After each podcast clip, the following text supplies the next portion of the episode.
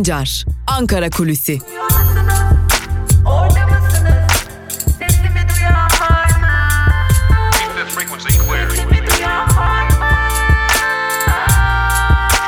Özgürüz Radyo.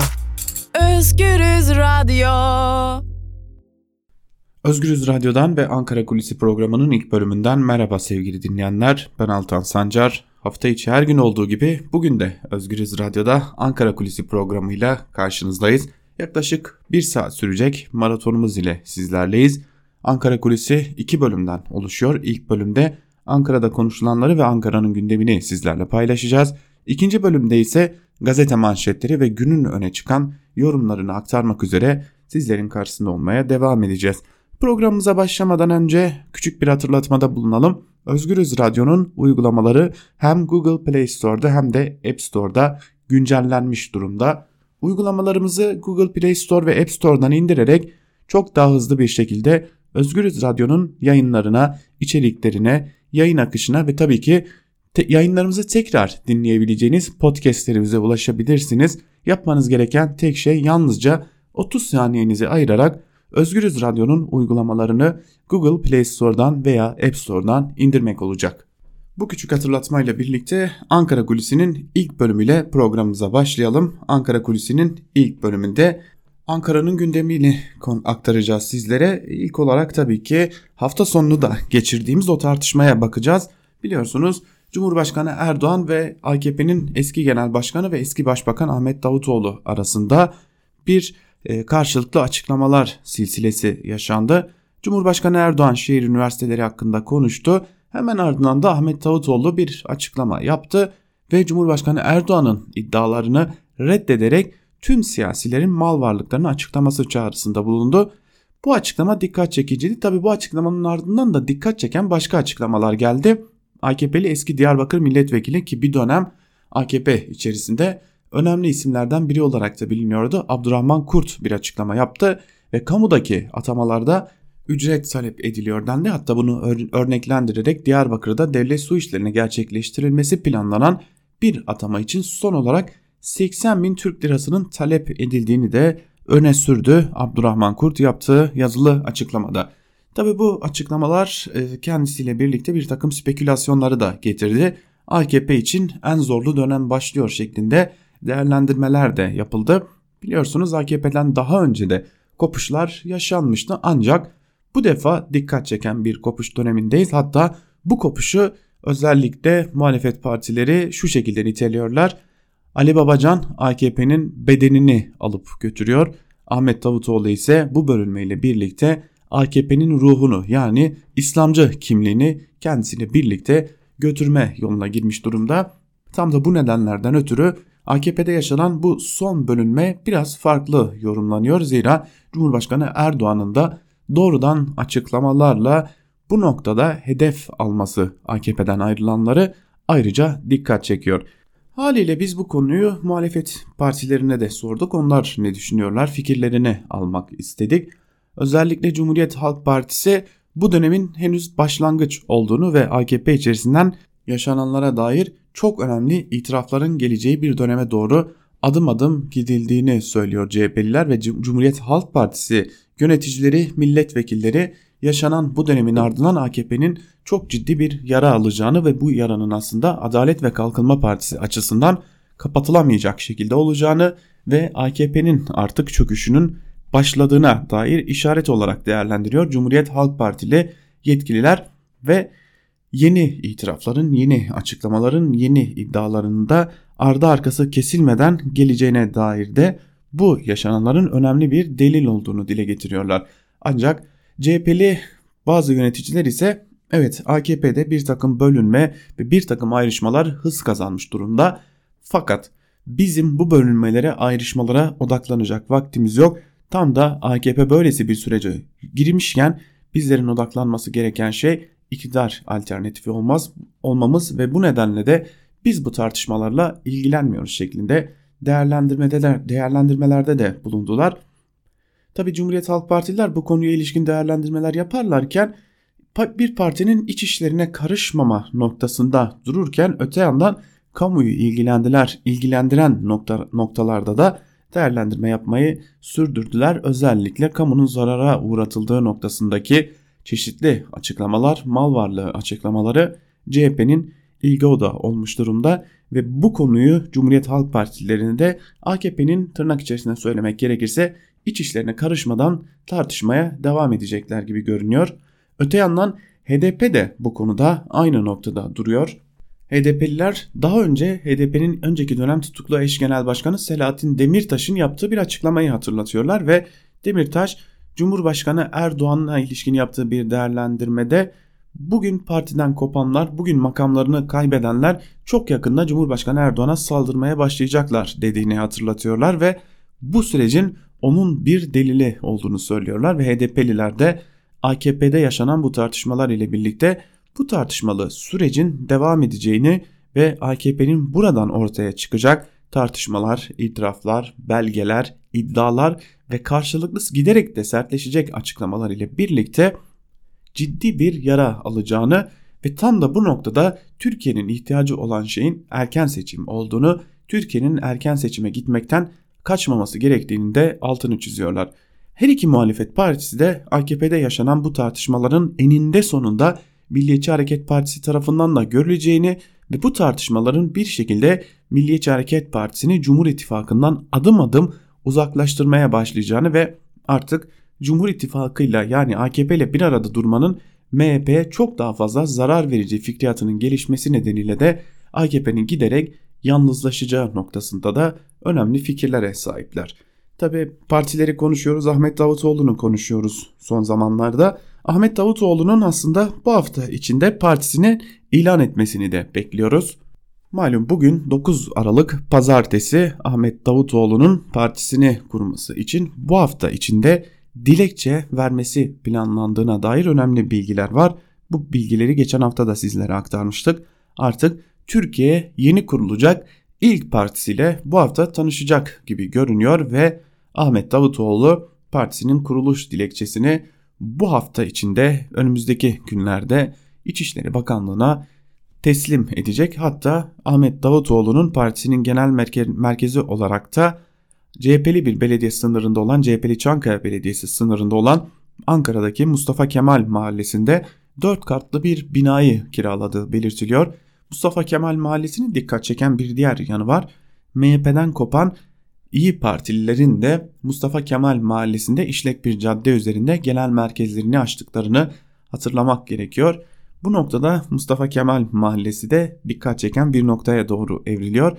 Bir yanda AKP'nin ortağı MHP'den kopan İyi Partilerin açtığı İyi Parti'nin merkezinin Mustafa Kemal Mahallesi'nde bulunması ve şimdi de AKP'den kopan Ahmet Davutoğlu'nun kuracağı partinin merkezinin Mustafa Kemal Mahallesi'nde olması da Mustafa Kemal Mahallesi'ni ayrıca dikkat çeken bir noktaya taşımış durumda diyelim ve bu hafta Ahmet Davutoğlu'nu izleyeceğiz gibi görünüyor diyerek Ankara Kulisi'nin ilk bölümünü burada noktalayalım. İkinci bölümde gazete manşetleri ve günün öne çıkan yorumlarıyla sizlerle olmaya devam edeceğiz. Özgürüz Radyo'dan ayrılmayın. Şimdilik küçük bir ara.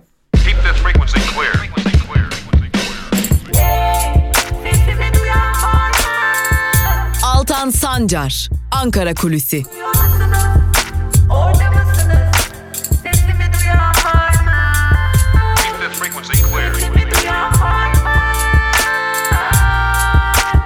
Özgürüz Radyo. Özgürüz Radyo. Ankara Kulisi'nin ikinci bölümüyle tekrar merhaba sevgili dinleyenler. Programımızın ilk bölümünde Ankara'da konuşulanları aktarmıştık. İkinci bölümde ise gazete manşetleri ve günün öne çıkan yorumlarıyla karşınızda olacağız. İlk olarak Cumhuriyet Gazetesi ile başlıyoruz gazete manşetlerine. Cumhuriyet Gazetesi'nin bugünkü manşetinde Ensar'ın oyunları sözleri yer alıyor. Ayrıntılarda ise şu cümlelere yer verilmiş. İstanbul Büyükşehir Belediyesi İştiraki Medya AŞ'nin AKP döneminde Ensar ve Türken Vakfı yönetimlerinde bulunan Halil İbrahim Bacacı'nın şirketine verdiği durak ihalesinde yeni skandallar ortaya çıktı. Şirket 1066 akıllı durağı yapmadı. Diğer durakların bakım ve işletmesini gerektiği gibi yürütmedi. Durakların kira parasını ödemedi. Medya AŞ 11 milyon liralık icra işlemi başlattı.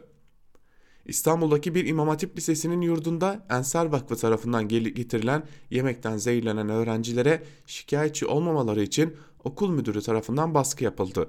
Öğrenciler müdür bize Ensar Vakfı'na büyük oyun oynanıyor bu oyuna alet olmayın dedi. Şikayetçi olan öğrenciye okul müdürünün tavırları sertleşti dedi şeklinde aktarılmış ve öyle görünüyor ki Ensar Vakfı skandallara doymuyor. Cinsel saldırıları örtme çabası var başlıklı bir diğer haberi aktaralım sizlere. İstanbul Üniversitesi Ceza ve Ceza Muhakemesi Hukuku Ana Bilim Dalı Başkanı Profesör Doktor Adem Sözer'e göre kız çocuklarına cinsel saldırıyı evlilik koşuluyla affedecek düzenleme büyük toplumsal çalkantılara yol açacak nitelikte. Sözler düzenlemenin çocuk intiharları ve kadın cinayetlerini artıracağını vurguladı. Mahkemelerin çocuk psikiyatrilerinden cinsel istismar vakalarını örtecek raporlar yazmasını talep ettiğini belirten Sözler, yasalara rağmen tecavüzcüsüyle evlendirme fiilen uygulanmak isteniyor. Hekimler mahkemeden geldi diye cinsel istismara kılıf hazırlayacak şekilde rapor yazmamalı dedi şeklinde de ayrıntılar aktarılmış. Çalışanı susturuyorlar başlıklı bir diğer dikkat çekici haberin ayrıntıları ise şöyle yine Cumhuriyet gazetesinden. Ankara Şehir Hastanesi'nde yaşanan aksaklıkları dile getiren çalışanlara yasak konulması planlanıyor. Zorla imzalatılan sözleşmede personelin çalışma süresi içinde yapmış olduğu işler gizlilik kapsamına alınıyor. Sözleşmeyi imzalayan çalışanlar hastalara ilaç yok, şu işlemi yapamıyoruz, bu işlem yanlış yapıldı gibi bilgiler veremeyecek. CHP'li İl Gezdi sözleşmeyi çalışanlara yönelik mobbing diye niteledi deniyor haberin ayrıntılarında ve e, aslında tam da dikkat çeken bir dönemi yaşıyoruz. Bir çürümüşlük var ve bu çürümüşlüğün gizlenmesi için elden gelen her şey yapılıyor. Geçelim Bir Gün Gazetesi'ne. Bir Gün Gazetesi'nin manşetinde beyler bu sofraya birlikte oturdunuz sözleri yer alıyor. Ayrıntılar ise şöyle. AKP içinde yaşanan kriz Erdoğan'ın eski yol arkadaşlarını dolandırıcılıkla itham etmesinin ardından alevlendi. İstanbul Şehir Üniversitesi'nin üzerine kurulduğu tekel arresine ilişkin konuşan Cumhurbaşkanı Erdoğan, tazesini ben yaptım, malum şahıs yani Davutoğlu başbakan olunca mülkiyet devrine dönüştürdüğü itirafında bulundu. Davutoğlu da buna cevap olarak yaptığı açıklamada Erdoğan'ın mal varlığının Türkiye Büyük Millet Meclisi'nde araştırılmasını talep etti. Yaşananları bir, bir güne değerlendiren Murat Yetkin, o mahallelerden sözü geçen kişilerin devreye girip durun siz kardeşsiniz deyip demeyeceğini bilmiyoruz ama bu olmasa kamuoyu 17 yıllık iktidar boyunca gizli kalan pek çok şeyi öğrenecek demektir dedi. Tekel arazisinin devrine ilişkin konuşan Mimarlar Odası İstanbul Şubesi'nden Esin Köymen ise bedelsiz devri itirafının önemli olduğunu belirtti deniyor haberin ayrıntılarında. Aslında Murat Yetkin'in işaret ettiği nokta çok önemli gerçekten birileri araya girecek mi, girmeyecek mi? Eğer girmeyecekse büyük itiraflar dönemine doğru adım adım ilerliyoruz. İnsanca yaşamak en temel haktır başlıklı bir diğer haberiyle devam edelim. İstanbul Emek, Barış ve Demokrasi güçlerinin düzenlediği mitingde binlerce yurttaş insanca yaşam isteğini dile getirdi. İstanbul Emek, Barış ve Demokrasi güçlerinin çağrısıyla binlerce yurttaş krize, zamlara, vergi adaletsizliğine, em emek düşmanı politikalara, savaş politikalarına karşı Bakırköy Pazar Meydanı'nda buluştu. İstanbul Emek Barış ve Demokrasi Güçleri adına açıklamayı yapan Osman Öztürk ile Özlem Tolu konuştu. Öztürk şunları kaydetti. İnsanlarımız geçim zorluğu nedeniyle evine ekmek götüremiyor. İktidardakiler bakın burası çok önemli diyerek büyüme rakamlarına inanmamızı bekliyorlar. Yarattıkları siyasi ve ekonomik krizlere bahaneler uyduruyorlar. Peki biz çaresiz miyiz? Hayır. Onlar bir avuç, biz milyonlarız. Bizim gücümüz birliğimizdedir şeklinde haberin ayrıntıları aktarılmış. Bir gün gazetesini de burada noktalayalım. Bir gün gazetesinin ardından da Yeni Yaşam gazetesiyle devam edelim. Yeni Yaşam gazetesi gücümüz birliğimizdir manşetiyle çıkmış ve ayrıntılarda şunlara yer verilmiş. Ekonomik krizin derinleşmesiyle birlikte zamlar, işsizlik, OAR uygulamaları ve yaşanan intiharlara karşı İstanbul Emek ve Demokrasi güçleri insanca yaşamak istiyoruz diyerek alanlara çıktı. Binlerce kişinin katılımıyla Bakırkö Bakırköy'de düzenlenen mitingde AKP'ye uyarılar ve mücadele mesajları verildi. Disk Yönetim Kurulu üyesi Kamber Saygılı, kadına şiddet, çocuk istismarı, cinayetlere mahkum eden AKP-MHP bloğunun gemisi batıyor. Biz emekçiler bu gemide yokuz. Bu sömürü düzenine mahkum değiliz şeklinde aktarılmış. Peki talepler neler? Talepler ise şöyle. Vergi adaletsizliği kaldırılsın. Elektrik, su, doğalgazdan vergi kaldırılsın. Emekçiden alınan gelir vergisi %15 ile sınırlandırılsın. Temel tüketim mallarına yapılan zamlar geri alınsın.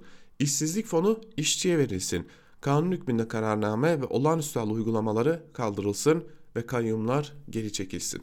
Saray bu kez uçan yat aldı başlıklı bir diğer haberi aktaralım sizlere. Cumhurbaşkanlığının Deniz Kuvvetleri Komutanlığı envanterinde bulunan Yakamoz yatını restore ettirerek kendi himayesine aldığı ortaya çıktı. CHP'li milletvekili Utku Çakır Özer şatafat eleştirilerinden ders alınmıyor dedi şeklinde aktarılmış. Kadınlar dans etti, polis, polisler saldırdı başlıklı bir diğer haberin ayrıntıları ise şöyle. Şilili kadınların devlet ve erkeklerin kadına yönelik şiddetine karşı gerçekleştirdiği danslı protesto dünyanın birçok ülkesinden kadınları harekete geçirdi. Dalga dalga yayılan dansı protesto, danslı protesto Türkiye'li kadınlara da ulaştı. İstanbul Kadıköy'de kadınlar dans ederek erkek ve devlet şiddetini protesto ederken polis kadınlara saldırdı, şiddet uyguladı. Çok sayıda gözaltı yapıldı deniyor haberin ayrıntılarında. Geçelim Evrensel Gazetesi'ne. Evrensel Gazetesi'nin manşeti emekçiler alanda yanıt verdi şeklinde. Ayrıntılar ise şöyle. Sendikaların, meslek örgütlerinin, siyasi partilerin oluşturduğu İstanbul Emek, Barış ve Demokrasi güçleri asgari ücret görüşmeleri sürerken ard arda gelen zamlara, büyüyen vergilere, ücretlerdeki erimeye ve işsizliğe karşı Bakırköy Halk Pazarı'nda miting düzenledi. Mitingde milyonlarca emekçinin borç içinde yaşadığı, yoksulluğa ve açlığa mahkum edildiği vurgulandı ve yine orada ortaya çıkan taleplerde az önce Yeni Yaşam'dan aktardığımız gibi Evrensel Gazetesi'nin manşetinde de öne çıkarılmış. Devam edelim. Evrensel Gazetesi'nde bugün HDP'nin önceki dönem tutuklu eş genel başkanı Selahattin Demirtaş'ın bir röportajı var. Demirtaş'ın röportajı çürümüş iktidardan korkma zamanı değil başlığıyla aktarılmış. Ayrıntılarda ise şunlara yer veriliyor. HDP'nin önceki dönem eş genel başkanı Selahattin Demirtaş 4 Kasım 2016'dan bu yana tutuklu. AYİM'in hakkında verdiği tutuksuz yargılanmalı kararı uygulanmadı. Son günlerde ise sağlık durumu pek iyi değil. Avukatları aracılığıyla cezaevinden sorularımıza yanıt veren Demirtaş zaman zaman göğsündeki sancının nüksettiğini belirterek ekledi. Her türlü imkanla direnmeye devam ediyoruz. Demirtaş, HDP'ye yapılan baskılar karşısında HDP'nin yaptığı erken seçim çıkışının da devamının getirilmesi gerektiğini söylüyor. Demirtaş seçime nasıl, hangi ittifaklar ve hangi ilkelerle gidileceğini netleştirmek ve bunun için asgari bir demokrasi programı ilan etmek gerektiği görüşünde. Demirtaş kayyumlara ilişkinde karşımızda sefil bir iktidar varken korkmanın, karamsarlığın zamanı değil ifadesini kullanıyor denmiş. Bu manşetin ayrıntılarında da biz devam edelim Sözcü gazetesine geçelim. Sözcü gazetesinin manşetinde meclis herkesin mal varlığını araştırsın sözleri yer alıyor. Ayrıntılar ise şöyle. Cumhurbaşkanı Erdoğan hedefindeki isim olan Ahmet Davutoğlu mecliste komisyon kurulsun bu işlerle ilgili herkesin mal varlığı araştırılsın dedi. Erdoğan'ın yeni parti kuracak olan Ahmet Davutoğlu ile Ali Babacan'ı şehir üniversitesi üzerinden dolandırıcılıkla suçlaması siyaseti karıştırdı. Bazı AKP'liler bile iç kavgalar tadımızı kaçırır derken en sert tepki Davutoğlu'ndan geldi. Davutoğlu yaşayan tüm cumhurbaşkanları ifadesini kullanarak Erdoğan'a verdiği cevapta cumhurbaşkanları, başbakanlar ve ilgili yetkililerin birinci ve ikinci dereceden hısım akrabalarının mal varlıklarının araştırılmasını istedi şeklinde aktarılmış manşetin ayrıntıları. Bakanlığın kira ödediği bina sahibine FETÖ davası başlıklı bir diğer haberi aktaralım sizlere. Savcılık Aile Bakanlığı'nın kiracı olduğu binanın sahibi Bayraktarlar İnşaatı FETÖ'cülükle suçladı. Aile Bakanlığı Fatma Şahin'in bakan olduğu 2012'de Ankara Söğütözü'ndeki 33 katlı Villa Twins adlı iki gökdelenden birine yerleşmişti. Bayraktarlar İnşaat firmasına ait kule için bakanlığın 7,5 yılda yaklaşık 125 milyon lira kira ödediği belirtiliyor. Savcılık işte bu firma için FETÖ davası açtı. İddianamede firma sahipleri Ali, Mehmet ve Coşkun Bayraktar kardeşlerin bankasıya para yatırdıkları FETÖ'cü vakıflara yardım ettikleri belirtildi. Belki de el konulacaktır binalara diyelim ve Sözcü gazetesinin ardından da Karar gazetesiyle devam edelim. Karar gazetesi Bu hiç iyi bir hal değil manşetiyle çıkmış. Ayrıntılar ise şöyle. Açık cezaevi firaristi tarafından öldürülen Ceren Özdemir trajedisi de ders olmadı. Başta Adalet Bakanı olmak üzere herkes cinayetlere açık kapı bırakan infaz sistemini eleştirdi. Bursa'da bir mahkeme yine bildiğini okudu. Kız arkadaşını pompalı tüfekle vuran sanığın cezası önce iyi hali nedeniyle indirildi. Ardından da tutuklamadan elde edilmek istenen amaca ulaşıldığı kanaatine varılması nedeniyle tahliye kararı verildi deniyor haberin ayrıntılarında ve tabi biz aslında ortaya çıkan tablonun çok iyi farkındayız ama adalet sistemi bu tablonun hiç de farkında değil. Bir diğer haberle devam edelim. Çok seslilik İslam'ın zenginliğidir başlıklı bir haber. Ayrıntılar şöyle. Ali Bardakoğlu İslam'ı doğru anlamıyoruz kitabı üzerine Taha Akyol'un sorularına yanıtlamış. Tabi dikkat çeken bir dönemde geliyor bu röportaj. Röportajın bir bölümünde Ali Bardakoğlu şunları söylüyor. Bugün ulema arasında zamanın ve toplumsal şartların değişimini görmezden gelenler ağırlıkta. Böyle yaparsak İslam'ın bugüne ve yarına dair öngörüsü ve mesajını yok saymış oluruz. İslam'ı tarih ve toplum bilinci koruyarak anlamak zorundayız. Müslümanlara düşen Kur'an ve sünneti anlamaktır. Burada devreye akıl ve yorum girer. Bu olunca da farklı görüşlerin her bölgede ve toplumda farklı anlayışların ortması kaçınılmaz olur. Bu çok seslilik dinde risk ve bozulma değil zenginliktir. Din içi çoğunculuktan korkulmamalı şeklinde aktarılıyor haberin ayrıntıları. Tabi burada İslam dininin içerisindeki çoğulculuktan bahsedilmeye çalışıyor ancak verilen mesaj çok net. Bura üzerinden AKP'ye bir mesaj veriliyor. Bakalım bu mesaj yerine ulaşacak mı? Geçelim Milliyet gazetesine. Milliyet gazetesi mektup dostluğu manşetiyle çıkmış bugün. Ayrıntılar ise şöyle. Yeni bir ülkede yeni bir hayata tutunan göçmen çocuklar Türk yaşıtlarıyla mektuplaşarak dostluk kuruyor. Birbirlerini daha iyi tanıyan çocuklar yarınlara güzel adımlar atıyor. Sığınmacılar ve Göçmenlerle Dayanışma Derneği'nin başlattığı mektuplaşma etkinliği Türk ve göçmen çocukları kaynaştırıyor. Türkiye'de yeni bir hayata merhaba diyen Irak, Afganistan ve Suriyeli çocuklar böylece yeni arkadaşlıklar kuruyor. Mektupların dili daha çok Türkçe olurken Mektuplaşmalar Derneği'nin Nevşehir, Eskişehir, Manisa, Çankırı ve Konya'daki ofislerinde yapılıyor denmiş. Haberin ayrıntılarında gerçekten de değerli bir çalışma gibi görünüyor. Şimdi Milliyet Gazetesi'nin birinci sayfasına göz attığımızda neler var neler yok diye başladığımızda şiddete en güzel cevap dans başlığıyla kadınların dün Kadıköy'de düzenlediği eylem aktarılmış. Şilili kadınlara kadın, Şilili kadınların kadına yönelik şiddeti protesto için hazırladığı ve tüm dünya yayılan dans koreografisi dün yüzlerce kadın tarafından Kadıköy'de sergilendi. Gözlerini siyah bir tül bezle kapatan kadınlar şarkılar eşliğinde dans etti. Kadınlarla etkinliğin sona erdirmelerini isteyen polis arasında çıkan arbedede 7 kişi gözaltına alındı deniyor. Şimdi Milliyet gazetesi haberi verirken gözaltı haberini de vermek zorunda ancak bunu nasıl verebiliriz sancısı yaşadıkları için de kadınlarla polis arasında bir arbede olduğu öne sürülüyor. Oysa İstanbul Valiliği tarafından bir açıklama yapıldı. Hiçbir şekilde sağa sola çekmenin bir anlamı yok. Dans dans için seçilen müziğin sözleri neredeyse Cumhurbaşkanı'na hakaret olarak algılanmış. Oysa Şili'den gelen bir hareket bu ve buradan doğarak da kadınlara müdahale edildi. Tabi Milliyet gazetesi bunu dile getiremez. Hürriyet ile devam edelim. Hürriyet gazetesi bu Nobel insan kasaplarına manşetiyle çıkmış. Ayrıntılar ise şöyle. Avustralyalı yazar Peter Hanke Srebrenica katliamını reddetti. On binlerin ölümünden tecavüzlerden sorumlu Bosna kasapları Milosevic, Karadzic, Miladic'in yanında durdu ve yarın Nobel Edebiyat Ödülünü alacak. Dünyanın gözü kulağı yarın Stockholm'daki ödül töreninde olacak. Soykırım yaşanan Srebrenica için Boşnaklar birbirini öldürüp suçu Sırplara atıyor diyen Handke en, en prestijli edebiyat ödülüyle onurlandırılacak. Slovenyalı düşünür Zizek bu kararı Peter Handke bir savaş suçu savunucusudur sözleriyle eleştirdi. İnsan Hakları Örgütü Pen Amerika tarihi gerçekliği engelleyen bir yazara ödül vermek çok şaşırtıcı çıkışı yaptı deniyor haberin ayrıntılarında. Yine birinci sayfasına göz atalım Hürriyet'in. Hürriyet'in birinci sayfasında dün şiddet gören kadınlara dair bir haber tabii ki yok. Ahmet Hakan'ın genel yayın yönetmeni olduğu gazeteden yani Hürriyet'ten bahsediyoruz. Cumhurbaşkanı Erdoğan var. Ahmet Hakan yazısı yaver. Ahmet Hakan'ın yazısı da doğrudan Davutoğlu'nu hedef alan bir yazı.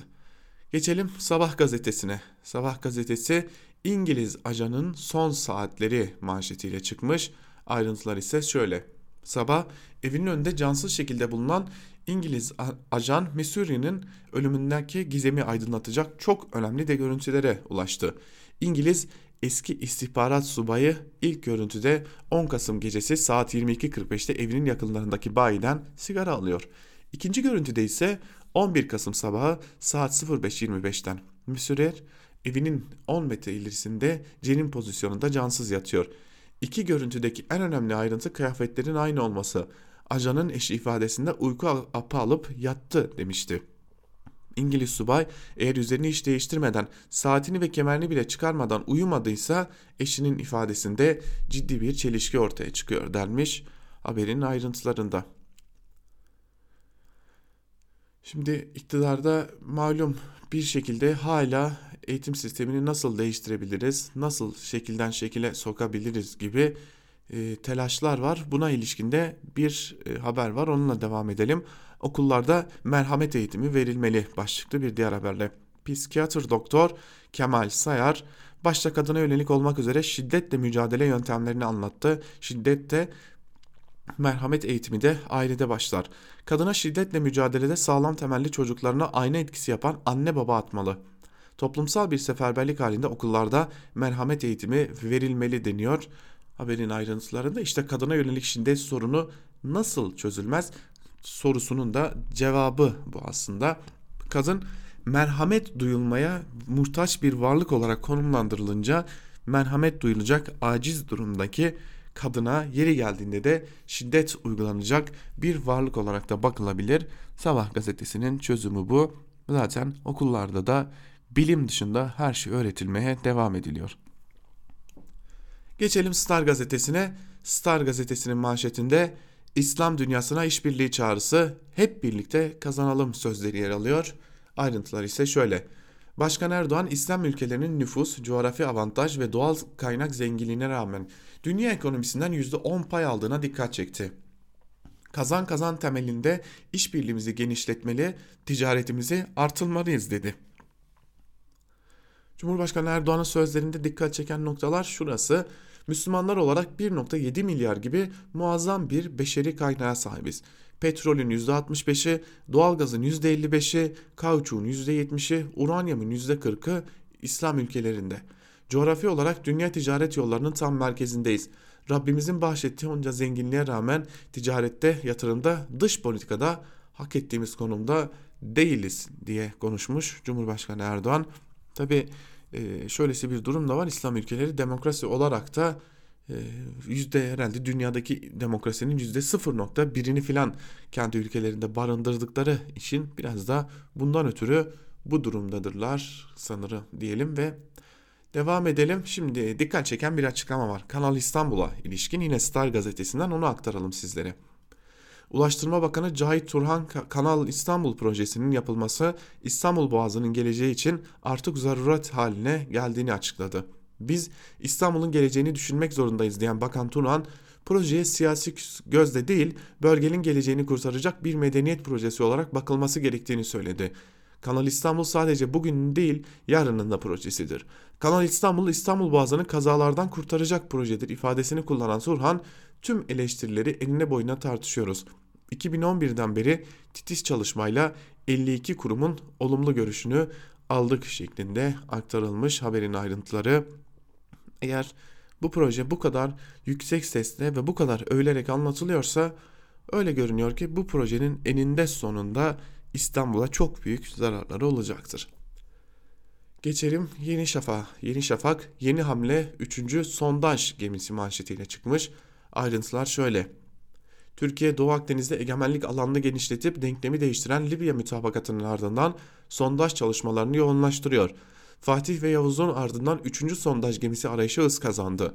Temas kurulan ülkeler arasında ilk, ilk iki geminin alındığı Norveç'te var. Sondaj için yerli çalışmalarda başlatıldı deniyor haberin ayrıntılarında.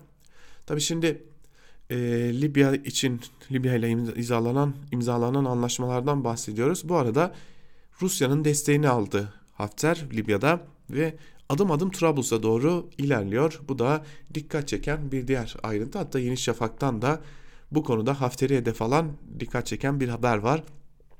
İsrail'den Hafter'e terör eğitimi başlıklı bir haber. Ayrıntılar şöyle.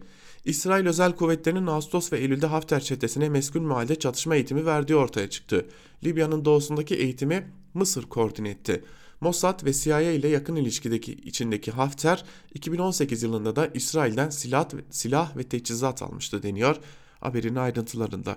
Şimdi öyle görünüyor ki eninde sonunda Hafter güçleri Trablus'a yetişecek ve bir biçimde e, burada bir çatışma yaşanacak. İşte tam da bu noktada Türkiye'nin tavrı ne olacak? Bunu yakından takip etmek gerekecek. Akit gazetesiyle devam edelim. Akit'in manşetinde nikahlı eşe tacizci damgası sözleri yer alıyor. Ayrıntılar şöyle. Gamze Soysal evlendikten 10 yıl sonra hayatının kabusunu yaşadı. Ben zikretmeye utanırken eşime tacizcin dediler diyen Soysal 10 yaşında bir kız annesiyim. Ayrıca 1,5 yaşında bir kız evladım var. Eşime 8 yıl 10 ay ceza verildi. Tek suçumuz aile olmak. Başka suçumuz yok sözleriyle eşine tacizci damgası vurulmasına tepki gösterdi genç evlilik mağdurlarının sayısı 18 bine ulaşırken Cumhurbaşkanı Erdoğan çözüm üreteceğiz müjdesi verdi. Mor çatı altında buluşan sapkınlar ise ikinci yargı paketinde görüşülmesi beklenen çözüme karşı AKP çocuk evliliklerinin önünü açıyor iftirasıyla nikahlı evliliklere adeta savaş açtı deniyor. Sapık Akit gazetesinin manşetinde de bu sözler yer alıyor sevgili dinleyenler. Evet sürekli olarak çocuk yaşta evliliklere karşı çıkan, kadına karşı şiddetle bir biçimde mücadele eden e, feministlere, kadın örgütlerine sapık ve sapkın demekten geri durmayan Akit gazetesi henüz 18 yaşına dahi gelmemiş insanlara hatta 15 yaşındaki insanların evliliğinin önü açılabilmesi için şekilden şekile girmeye devam ediyor. İşte tam olarak sapıklıkta, tacizcilikte hatta tecavüzcülükte sanırım Akit gazetesinin yaptığı olsa gerek. Zira Akit gazetesi çocuk yaşta kızların, çocuk yaşta insanların evlendirilebilmesi için yıllardır ama yıllardır manşetinden haber yapmaya utanmadan devam ediyor. Çünkü bu doğrudan doğruya Akit'in inandığı değerleri yansıtıyor diyelim. Ve bu sözleriyle birlikte gazete manşetlerini burada noktalayalım. Hemen ardından da günün öne çıkan yorumlarına bakalım. Hep birlikte burada neler neler var sizlerle paylaşalım. İlk olarak Sözcü gazetesinden Deniz Zeyrek'in Pek yakında parsel parsel tahsisler devirler bölüm 2 başlıklı yazısının bir bölümünü aktaralım. Deniz Zeyrek yazısının bir bölümünde şunları aktarıyor. Herkes merak ediyordu. Cumhurbaşkanı Erdoğan siyasi arenada karşısına dikilen eski kardeşi Abdullah Gül ile uzun süre birlikte çalıştığı Ahmet Davutoğlu ve Ali Babacan'ı ne zaman siyasi hedef haline getirecek? Nihayet önceki gün açtı ağzını yumdu gözünü. Davutoğlu'ndan malum zat dedi Güle Selef Cumhurbaşkanı. İkisini de şehir üniversitesi üzerinden Halk Bank'ı dolandırmaya çalışmakla suçladı. Davutoğlu hiç beklemeden oğluma kızıma bırakmayacağım rant alanı olmasın diye eğitim kurumuna devrildi gibi, devredildi gibi cümlelerle başka şeyler im, ima etti. Anlayacağınız çarşı karıştı. İyi ki de karıştı. Bu sayede bu işlerin nasıl yapıldığını öğrenmiş olduk. Artık biliyoruz ki kamu arazileri bir kişinin talimatıyla birkaç kişinin imzası ile kolayca bedelsiz devredilebiliyor. Artık biliyoruz ki kamu bankaları bir telefonla milyonlarca lira kredi verdiği gibi bir telefonla o kredi vadesi dahi gelmeden geri çağırabiliyor. İşin özü şu. 2009'da Tayyip Erdoğan'ın talimatıyla Özelleştirme İdaresi Başkanlığındaki Tekel'in Kartal'daki Cevizli fabrikasına ait 8 parsel yani 300 milyon dolarlık arazisini üzerindeki binalarla şehir üniversitesini kuran Bilim ve Sanat Vakfı'na bedelsiz tahsis etti. 2010'da vakıf arazisindeki binaları yenilemek, yenile, yeni binalar yapmak üzere Halkbank'tan 300 milyon lira kredi aldı. 2013'te Danıştay TUMOB'un açtığı davayı sonuçlandırıp tahsisi iptal etti. 2014'te vakıf yapılan yatırımları gerekçe göstererek yeniden tahsis için Özelleştirme İdaresi Başkanlığı'na başvurdu. Aynı yıl çıkartılan bir kanunla bu tür arazileri eğitim kurullarına devretme yetkisi de verildi. 2015'te vakıf tahsis istediği halde devir prosedürü uyguladı ve yeni yasaya dayanarak o araziyi vakfa bedelsiz devretti. Aynı yıl TUMOB'un 297 bin metrekarelik yeni bir parselin devrini mahkemeye taşıdı. 2018'de Danıştay bedelsiz devir kararını yürütmesini durdurdu. Mart 2019'da Halkbank yürütmeyi durdurma kararını gerekçe göstererek üniversitenin hesabındaki bütün parayı bloke etti. Ağustos 2019'da Danıştay bedelsiz devir işlemini iptal etti. İlginçtir Erdoğan Tegel arazisinin bedelsiz devrini Halkbank'ın kredisini Davutoğlu ve Babacan Parti kurmaya karar verene dek sorun etmemiş. Oysa hem başbakan hem de cumhurbaşkanı olduğu dönemde kararın geri alınması için harekete geçebilirdi. Bir de detay şu Erdoğan devir kararındaki 4 imzanın sahibini açıklıyor. O dönemin Çevre Şehircilik Bakanı İdris Güllüce'nin ismini de anmıyor. Bunun nedeni ise Güllüce'nin hala AKP'de olması diyor Deniz Zeyrek yazısının bir bölümünde. Devam edelim. Sabah gazetesinin gündeminde de şehir üniversitesi meselesi var. Şehir üniversitesi meselesini doğru anlayalım başlıklı bir yazı kalemi alınmış. Hasan Basri Yalçın tarafından Sabah gazetesinde ve o yazının bir bölümünde de şunlar aktarılıyor. Bu vakfın kurucusu kim? Ahmet Davutoğlu. Maddi destekçisi de Murat Ülker. Sonra üniversite, üniversiteye Dragos'taki 400 dönüm civarındaki bu kamu arazisi tahsis edilir. Buraya kadar her şey normal. Üniversite bu muazzam arazi üzerine kendi binalarını inşa edecek ve devlete bu arazinin kullanımı karşılığında kira ödeyecek.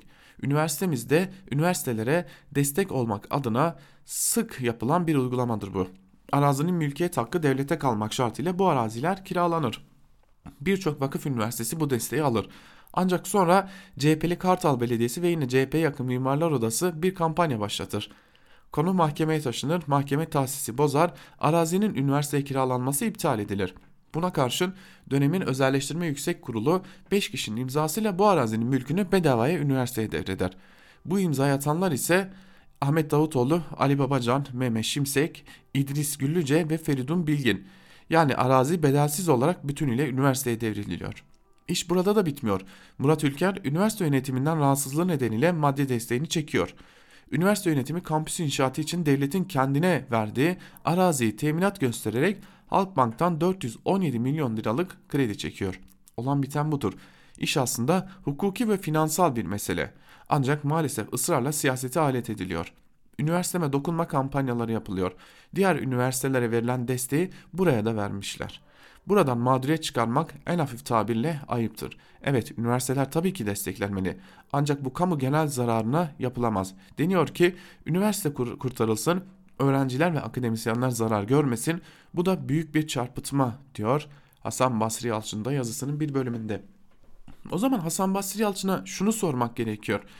Bu devir ne zamandır yapıldı? Neden şimdi üzerine gidiliyor? Demek ki burada AKP Türkiye'yi zarara uğratmış durumda ve birbirlerine adeta arazi ikram eden bir yapıyla karşı karşıyayız. Araları bozulunca da hediye ettikleri araziyi geri almak isteyen bir yapıyla karşı karşıyayız. Peki bu meseleyi burada nereye konumlandırmak lazım? Şimdi Cumhuriyet Gazetesi'ne geçelim. Cumhuriyet Gazetesi'nden Enver Aysever'in AKP gemisi su alırken başlıklı yazısının da bir bölümünü sizlerle paylaşalım. Dinciliğin dozunu artırmak salt ideolojik tercih değil siyasal zorunluluktur AKP için. Başka bir dayanağı kalmayan siyasal iktidar saltanatı sürdürmek adına yığınları uçturmak zorundadır. Ölçüsü iyice kaçmış dinci söylemin artarak piyasaya sürülmesi bundandır. RT de gayet iyi biliyor ki içinde bulunduğumuz koşullarda Türkiye hızlı, hızlı çürümekte, çökmekte. Bunu görünmez kılmanın yolu geçen gün yaptığı gibi İslam bize değil biz İslam'a uyacağız türünde açıklamalardır.'' Kutuplaştırmayı derinleştirmek, yeniden kendi istediği eksenden laiklik tartışması açmak geçici rahatlama getirir diye umuyor ama bana kalırsa yanılmakta Recep Tayyip Erdoğan. Babacan ve Davutoğlu'na şirin siyasiler muamelesi yapanlar yukarıda söz ettiğim yanlış hesap üzerine kurmuş oyun, oyun planını. AKP'nin kendi içinde dövüşü çöküşün göstergesidir. Ancak burada muhalefetin, aydınların, gazetecilerin görevi şunu sormaktır. Bugüne dek neden sustunuz? Karşılıklı suçlamaların ağırlığına bakınca herhangi birinin yanında durmanın ne kadar büyük yanlış olduğunu hemen açığa çıkıyor. Suriye ile içine düşülen durum, Haziran seçimi sonrası suya düşen koalisyon görüşmeleri. yolsuzluk bataklığı gibi pek çok mesele açıklanmaya hala muhtaç. Hep yazdım. Hesap vermesi gerekenler sorar halde. Tuhaf Recep Tayyip Erdoğan dünyanın en yararcı siyasi figürü. Dün yan yana olduklarıyla yollar ayrılınca sertleşebiliyor. Dahası bugünlerde kullanışlı tanımla FETÖ'cü deyip isterse içeride tıkabilir. Diyor Enver Aysever de yazısının bir bölümünde ve muhalefetin yaşananlarda nerede konumlanması gerektiğini dile getiriyor. Bir gün gazetesinden Güven Gürkan Öztan da İslamcılar birbirini yerse memleket kurtulur mu başlıklı bir yazı kaleme almış ve bir bölümünde şunları aktarıyor. Türkiye muktedir koltuğuna oturan İslamcıların iç kavgasından bir türlü kurtulamadı. Önce Erdoğan ile Fethullahçı çete arasında kavga kıyamet koptu. O günlerde birbirlerini yerler, iki tarafta zayıflar diye düşünenler vardı ancak hiç de öyle olmadı. Kavgaya Fethullahçı çetenin darbe girişimi arkasından gelen o hal ve rejim değişikliği damgasını vurdu. Neticede iki İslamcı cenahın kavgası tek adam rejimine giden yolun taşlarını döşedi. döşedi. Sonrası hepimizin malumu. Şimdilerde yakın döneme de, de, dek el birliğiyle ülkenin uçuruma doğru gitmesine yol alan AKP'liler arasında yeni bir cephenin açıldığına tanıklık ediyoruz. Bir tarafta Gül destekli Babacan, diğer tarafta Davutoğlu yeni partileriyle seçmenin karşısına çıkmak üzere belki vazgeçerler, üzerlerine fazla gitmeyelim taktiğinin bir karşılığı olmadığı belli olunca Erdoğan alenen Babacan ve Davutoğlu'nu şehir üniversitesi tartışmaları üzerinden hedef aldı. Nasıl Dershanelen mevzusu Erdoğan Fethullahçılar kavgasında buzdağının yalnızca görünür tarafıydı. Şehir Üniversitesi de Davutoğlu ekibiyle siyasi kavgada öyle. Şehir Üniversitesi bir yanıyla yeni Osmanlıcı tezlerin bir yanıyla da akademide muhafazakar hegemonya kurma arayışlarının armada gemisi olarak düşünülmüştü.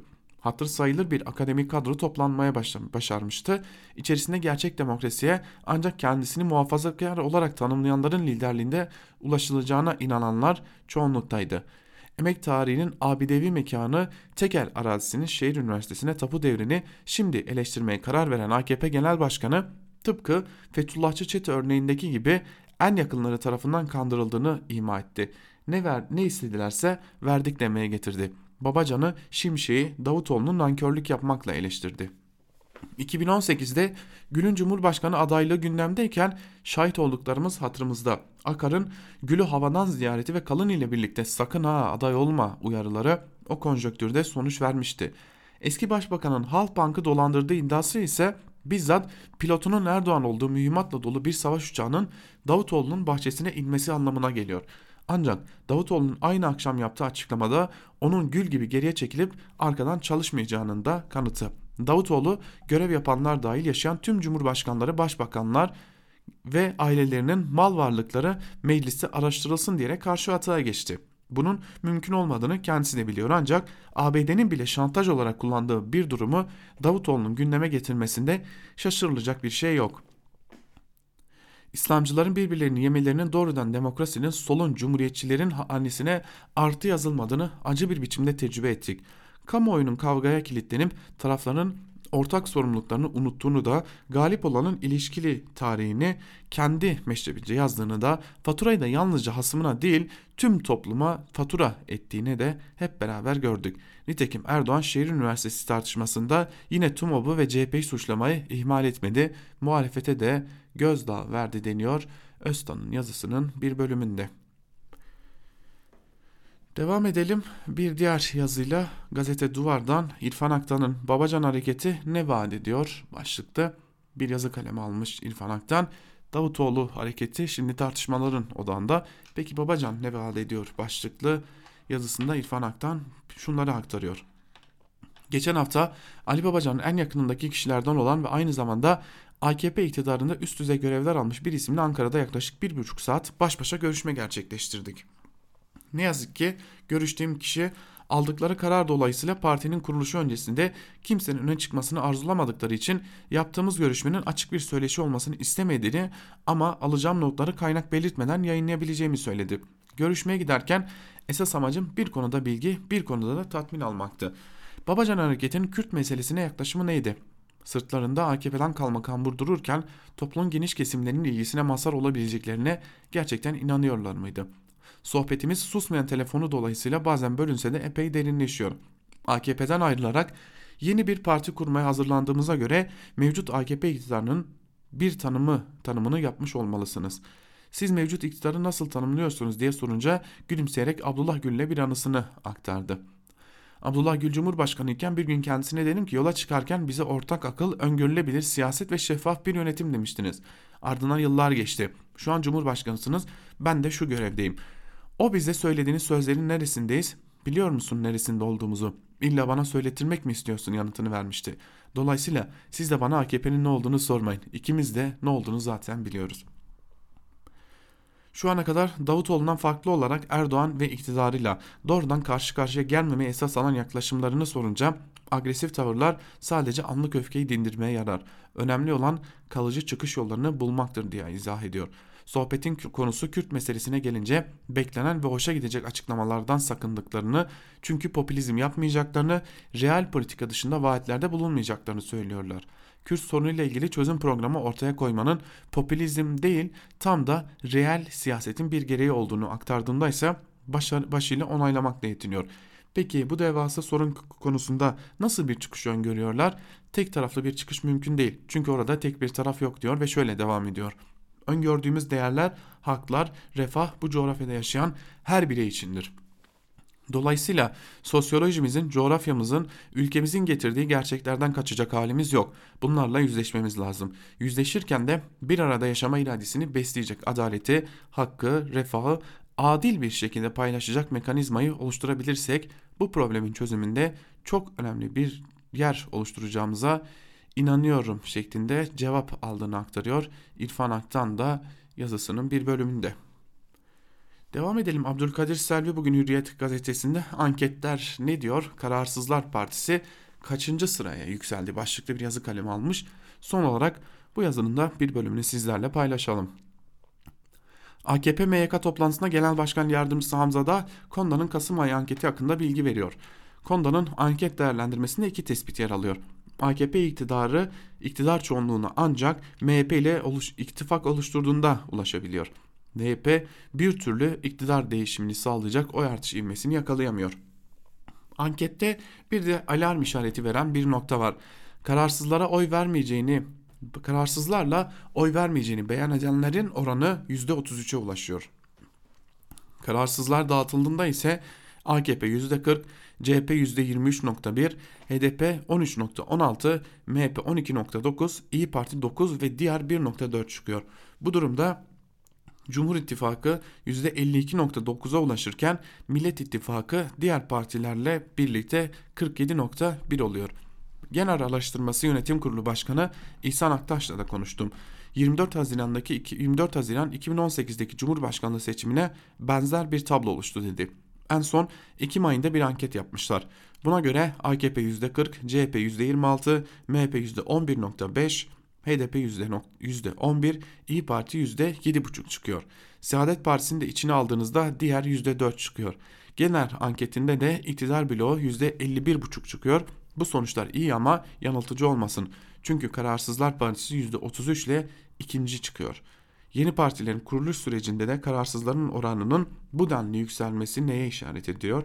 Kararsızların kararı seçimlerin kaderini de belirleyecek diyor.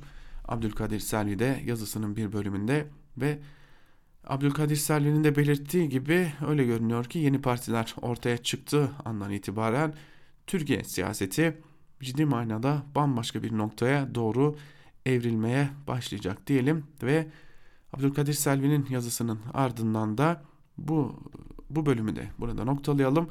Yarın yine aynı saatte Özgürüz Radyo'da Ankara Kulisi programında buluşmak dileğiyle sevgili dinleyiciler. Ve tabi bu arada bugün de gün içerisinde Özgürüz Radyo'da günün gelişmelerini aktarmak üzere Özgür Haber bültenleriyle karşınızda olmaya devam edeceğiz. Bizler şimdi yayınımızı noktalıyoruz ancak sözü ve yorumu eş genel yayın yönetmenimiz Can Dündar'a bırakıyoruz. Bugün yine gün içerisinde eş genel yayın yönetmenimiz Zübeyde Sarı da mercek programıyla günün öne çıkan gelişmelerini mercek altına almaya ve bu konuda tartışılanları sizlere ulaştırmaya devam edecek sevgili dinleyenler. Bizden şimdilik bu kadar. Özgür Radyo'dan ayrılmayın. Hoşçakalın.